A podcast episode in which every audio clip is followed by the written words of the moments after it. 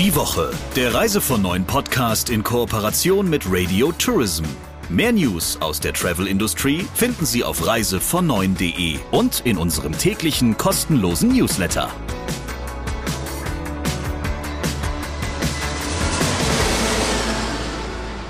Der Spätsommer hat sich zwar verabschiedet, aber ich finde, das Herbstwetter bringt eine ganz neue Stimmung und vielleicht ja auch einen ganz neuen Talk der Woche. War das so richtig, lieber Christian Schmickel?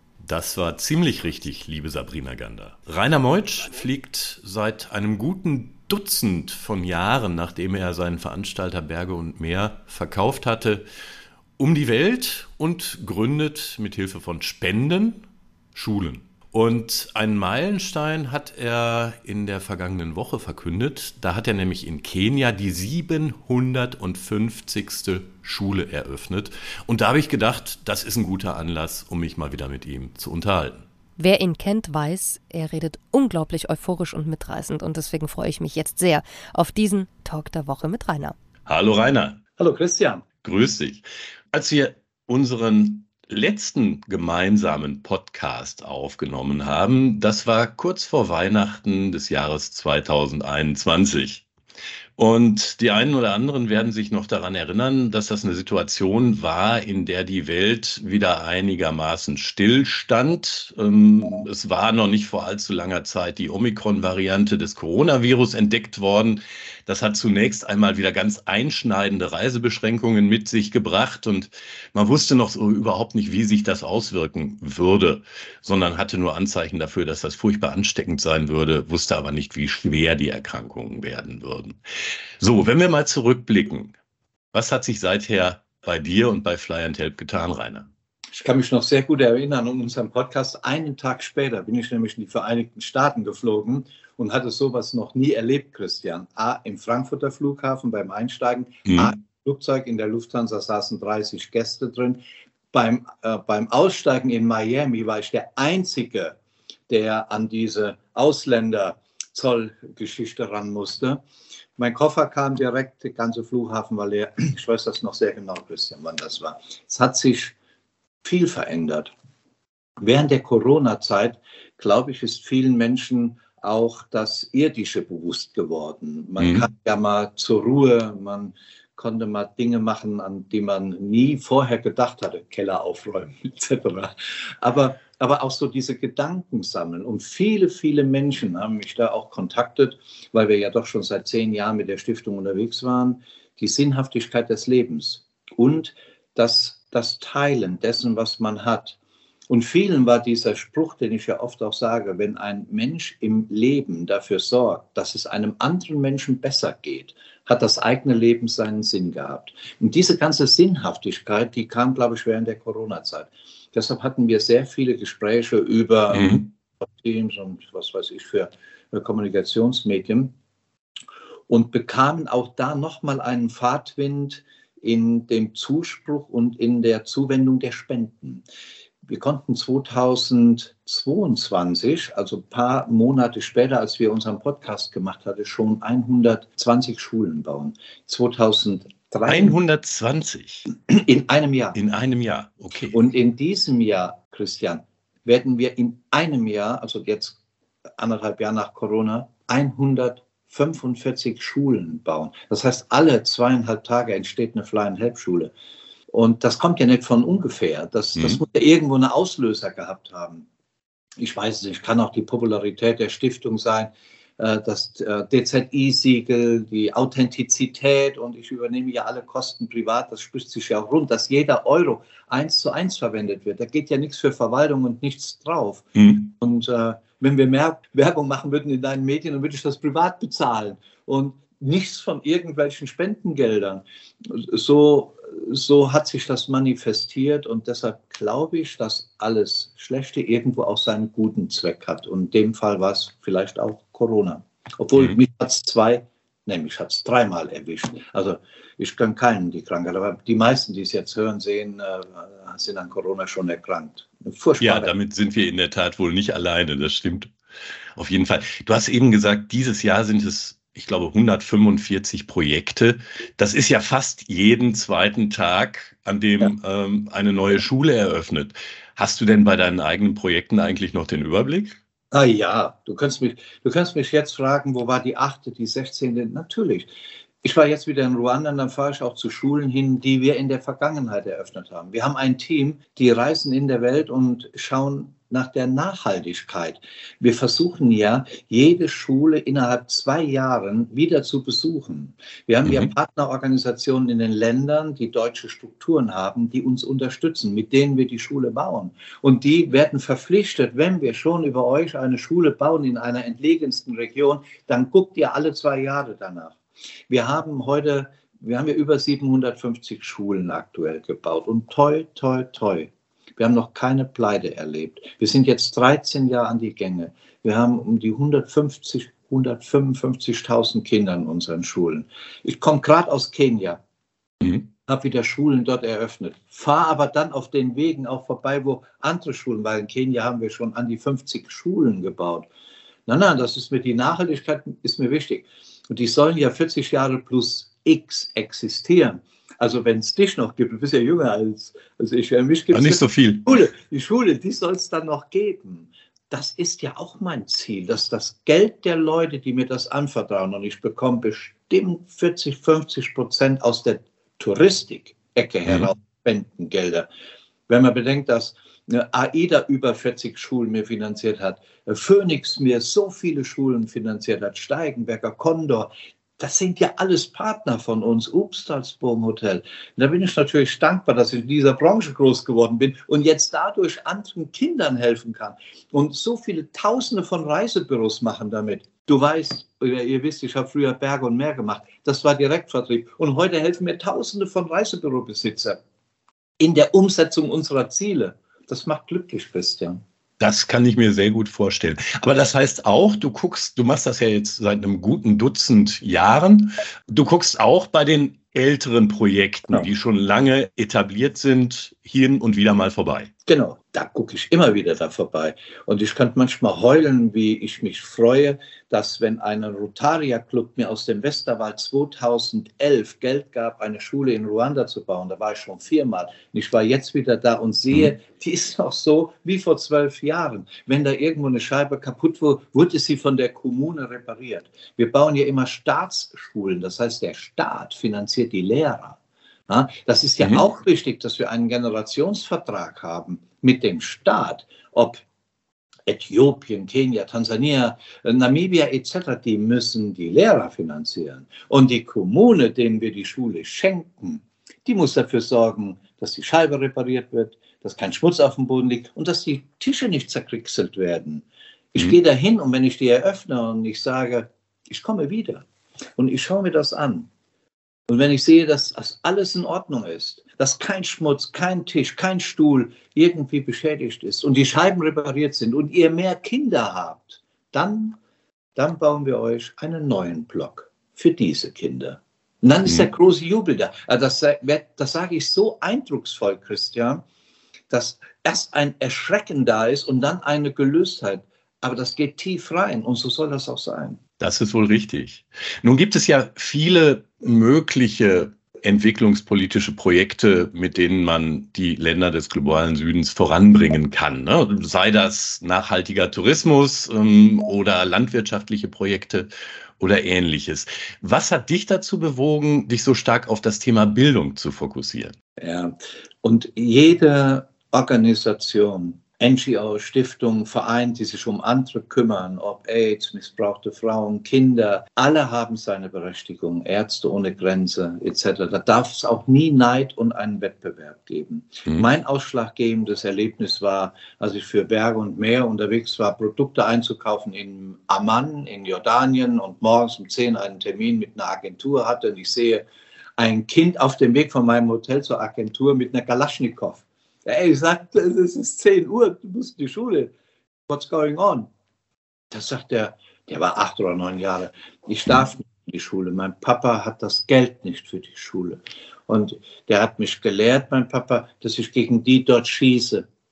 Es war Israel. Auf der anderen Seite sieht man Israel. Gegen die schieße ich aber. Das tue ich. Da habe ich gedacht, wenn der Junge Bildung hätte, wenn er in die Schule ging, dann wüsste der, dass man das nicht tut.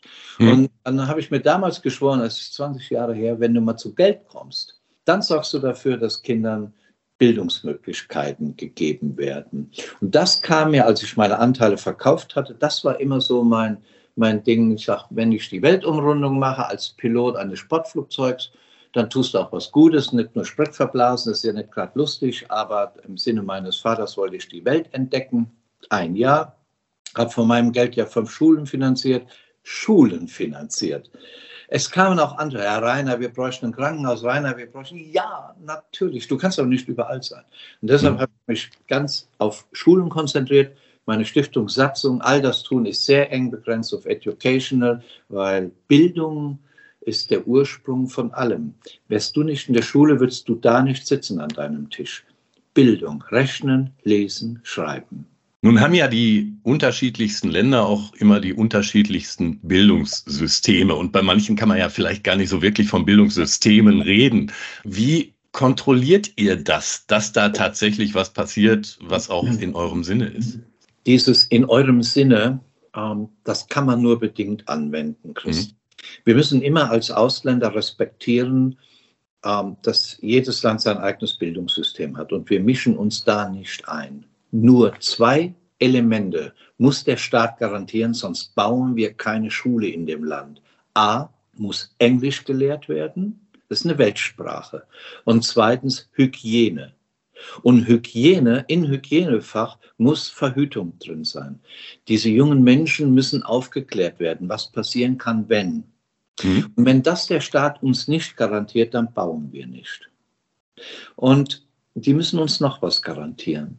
In jede Schule muss ein Kind, egal welcher Hautfarbe, reingehen dürfen. Schwarz, weiß, gelb, rot. Und egal welcher Religion es angehört. Islam, christlich, buddhistisch, mhm. hinduistisch, Naturreligionen, egal was. Und Behinderte müssen reingehen dürfen. Wenn das ein Staat, und es gibt Staaten, die das nicht akzeptieren, dann bauen wir nicht. Mhm. Zählt zu den Voraussetzungen auch, dass da auch Mädchen rein können? Das ist eine Grundvoraussetzung. Okay. Das bringt mich auch gleich zur nächsten Frage. Es gibt ja gerade in Afrika, wo ihr sehr engagiert seid, ähm, einige Staaten, in denen zuletzt Militärregierungen das Regime übernommen haben, Mali, Burkina Faso, Gabun, Niger und so weiter. Ähm, beeinflusst das bei euch die, ich sage mal, Investitionsströme oder gar nicht? Es gibt den Korruptionsindex, sieht Deutschland unter anderem mhm. schlecht drauf aus. Aber wenn wir Länder haben, die auf dem Korruptionsindex hochstehen, zum Beispiel Kongo, dann bauen wir da nicht. Wenn es einen Anschein hat, dass es eine instabile Regierung hat wie Sierra Leone und wir nicht daran glauben, dass in diesem Land demokratische oder demokraturische Strukturen vorhanden sind, dann bauen wir da nicht. Wir bauen nur da, wo wir in dem Moment der Entscheidung aufgrund der Vision nach vorne sagen können, wie in Ruanda oder in Tansania, Kenia, das läuft in geordneten Verhältnissen und man akzeptiert auch eine Opposition und mhm. es demokratisch zu, dann investieren wir dort Geld wie in Namibia, wo wir jetzt die hundertste Schule eröffnen, die hundertste Namibia-Schule.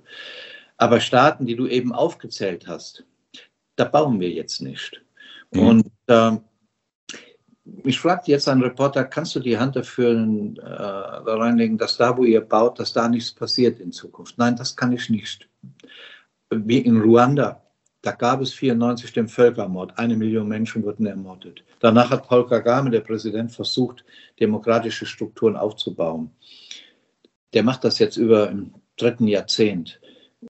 Wir haben fast 100 Schulen in Ruanda ich glaube daran, dass die Jugend durch die Bildung, wo wir jetzt 100 Schulen auch haben, mit dafür sorgen, dass demokratische Strukturen weiter ausgeweitet werden.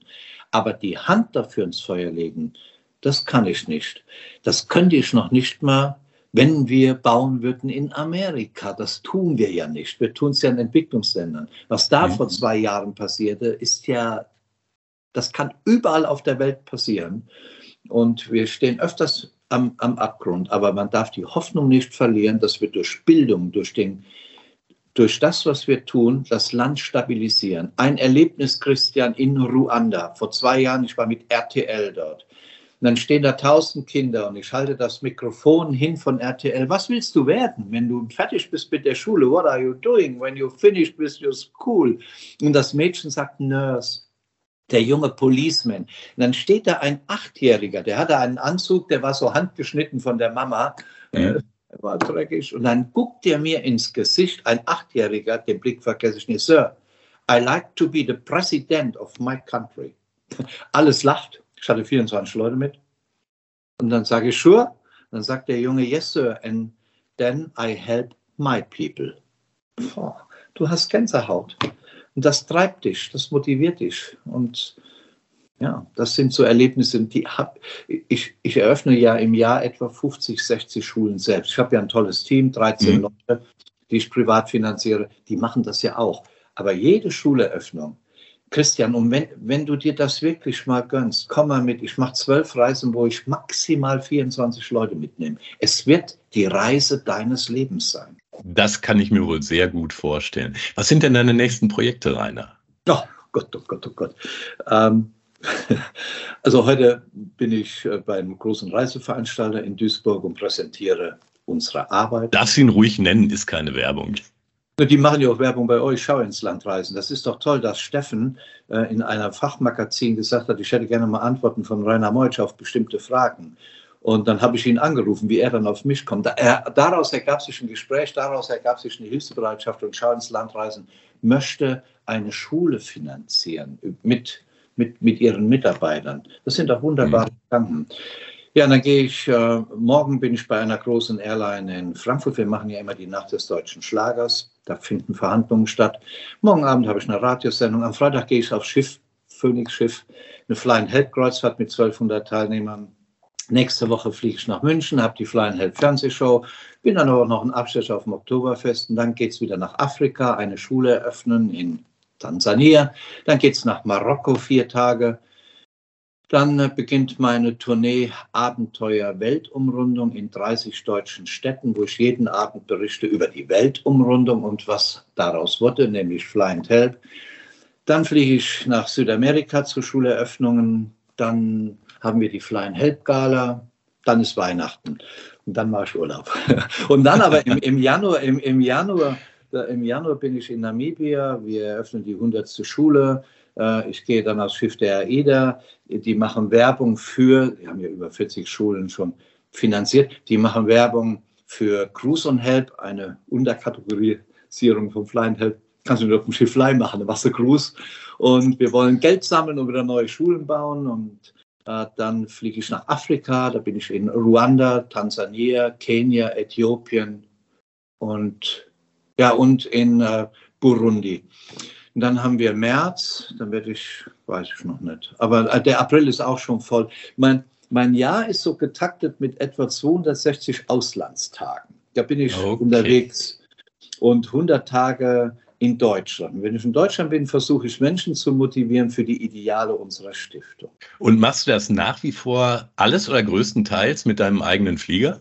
Nee, mein, mein, mein armer Flieger, der ist ja bei einem Checkflug, hat den ein Bayer auf den Boden gesetzt und vergessen, das Fahrwerk raustun. Das war ein Werkstattflug. Der ist das Fahrwerk. Und mein schöner Flieger ist jetzt im Himmel bei den anderen Fliegern, die schon im Himmel sind. Mann, ich könnte heulen. Nee, aber ich fliege viele Termine. Auch jetzt äh, gleich geht es in den Norden Deutschland. Ich bin ja auch leidenschaftlicher Helikopterpilot, das ist mein Hobby. Und der Helikopter steht da hinten und mit dem fliege ich sehr viele Termine. Ist ja mein, mein Hobby. Und die anderen touren dann nach Afrika. So, da fliege ich schon mit. Mit unseren bewährten Airlines. Okay, aber das ist ja wirklich ein Wahnsinnsprogramm, was du da absolvierst. Rainer, Eins musst du mir auf jeden Fall noch verraten. Wie kommt ein Mensch wie du zur Ruhe? Ah ja, das komme ich ganz gut, Christian. Ich bin ja hier in einem kleinen Ort. Wir haben 700 Seelen und ähm, hier bin ich ja groß geworden. Hier leben ja auch meine Freunde, die mich von klein an kennen. Wenn ich zurückkomme und komme in die Kneipe hier oben im Sportlerheim und sage, Rainer, erzähl mal, wo warst du denn? Sag uns mal ein bisschen von Kenia. Dann mhm. ja, trink mit denen ein Bier. Da finde ich meine Ruhe. Bei mir zu Hause, ich habe ein schönes Grundstück hier. Innerhalb meiner vier Enkel finde ich meine Ruhe. Und ich gönne mir auch immer, wenn ich so eine Reise mache nach Südamerika, wie jetzt äh, auch ansteht im November, dann versuche ich immer fünf, sechs, sieben Tage zu meiner Schwester nach Florida. Die hat ein schönes Haus da. Da bin ich dann auch sehr gerne. Ach, ich finde schon meine Ruhe. Mir geht's gut, Christian. Ja, das merkt man auch deutlich, muss man sagen. Sag mal, und so ein richtig viel, viel, viel, viel, viel gereister Mensch wie du, hast du irgendwo ein Lieblingsland oder einen Lieblingsfleck auf der Welt? Ach, es gibt viele Flecken, aber es gibt so verschiedene Dinge, äh, die mich immer wieder faszinieren. Wenn ich in Namibia bin, dann schadere ich mir so eine kleine Sportmaschine, so eine Cessna, und dann fliege ich leidenschaftlich gern über die Namib-Wüste. Dieses Rot ist ein Rot, was ich so in unserem Kulturkreis nicht kenne. Und dann genieße ich es eine Stunde oder eine anderthalbe Stunde über diese Wüste zu fliegen. Das entspannt mich total und das erinnert mich immer an den englischen Patienten, an den Kinofilmen. Ich habe das schon bestimmt 20 Mal gemacht. Wenn ich die Natur liebe, dann bin ich gerne auf Dominica. Mhm. Dominica ist so eine kleine Insel in der Karibik, ein eigen, eigenständiger Staat, da gibt es 1600 Orchideensorten. Das habe ich noch nie gesehen. So eine Insel, die nur blüht. Und mein Traum, mein lieber Christian, wo ich noch nie war, ich war in 189 Ländern unserer Erde. Und es gibt, glaube ich, aktuell auf dem UN-Index 196, wo ich noch nie war, Malediven. Da will ich gerne mal hin. Das mache ich vielleicht nächstes Jahr oder übernächstes Jahr. Da, da gehe ich hin. Käme da auch ein Schulprojekt in Frage? Das weiß ich nicht. Ich habe gehört, das ist eine gute Frage. Mir hat der Kondorchef, der Ralf Teckendruck, mal gesagt, Rainer, in Mahé ist die Armut auch sehr groß. Mhm. Und da wir da noch nicht sind, werde ich mit einem unserer deutschen Charter-Carrier äh, dorthin fliegen, wahrscheinlich mit der Condor und werde erstmal drei Tage in Mahé bleiben. Das war so mein Ziel. Das wollte ich mir angucken, ob wir da auch, ob die Hilfe benötigen. Ich weiß es nicht. Und mit der deutschen Botschaft dann reden. Ich darf ja alle deutsche Botschaften auch kostenfrei nutzen. Das ist ja auch ein tolles Testat. Und dann werde ich mir das anschauen. Dann suche ich mir eine Insel eine Woche lang. Ich möchte das mal erleben, wo viele Leute so drüber erzählen, dieses Malediven-Erlebnis. Lieber Rainer, ich danke dir ganz, ganz herzlich für die spannenden Einblicke und wünsche dir viel Erfolg bei all deinen Projekten. Danke dir, Christian. Und äh, ich bin ja auch ein Fan deines Mediums. Weiter so. Mach weiter so. Dankeschön. Lieber Christian, über was sollen und dürfen wir denn noch sprechen jetzt? Hm. Ich habe noch so eine Kleinigkeit äh, aus der Sparte Bahnbashing. Da haben sich jetzt gerade die Münchner Philharmoniker mit hervorgetan. Die hatten nämlich eine kleine Tour geplant, ähm, die von Köln nach Berlin führen sollte und äh, vorher noch irgendwo anders eine Station gemacht hat. Jedenfalls hat genau diese Reise von Köln nach Berlin mit 200 Musikerinnen, Musikern und vermutlich noch Technik-Crew an Bord statt viereinhalb Stunden, wie es geplant war, zehn Stunden gedauert. Das haben die dann öffentlich gemacht und in einem offenen Brief an die Bahn geschrieben, liebe Deutsche Bahn, wir sind immer noch sprachlos, auch drei Tage danach, was ist bloß los mit dir? Da waren drei ICE in Folge ausgefallen, sie wussten nicht, wann und wie sie überhaupt weiterkommen. Dann sind sie drei Stunden verspätet losgerollt und dann, dank weiterer Verzögerung, viereinhalb Stunden später als geplant und völlig erschöpft, wie sie schrieben, in Berlin angekommen. So, und nach solchen Erlebnissen, das hat ja jeder mal, denkt man dann, ach ja, vielleicht steigst du doch wieder um auf das Auto. Dazu passt eine schöne Meldung des ADAC, der sich mit den Staus während der Sommerferien zwischen dem 22. Juni und dem 10. September befasst hat. Diese summierten sich in Deutschland auf eine Länge von 217.000 Kilometern. Deutlich mehr als im vergangenen Jahr. Und ja, wir sind da wieder auf Vorkrisenniveau. Insofern ist vielleicht auch die Alternative mit dem Pkw nicht das, was wirklich ratsam ist. Vielleicht haben wir ja alle die Mobilitätswende komplett falsch verstanden und damit war eigentlich gemeint, bleibt endlich zu Hause. Ja, oder die Entdeckung der Langsamkeit.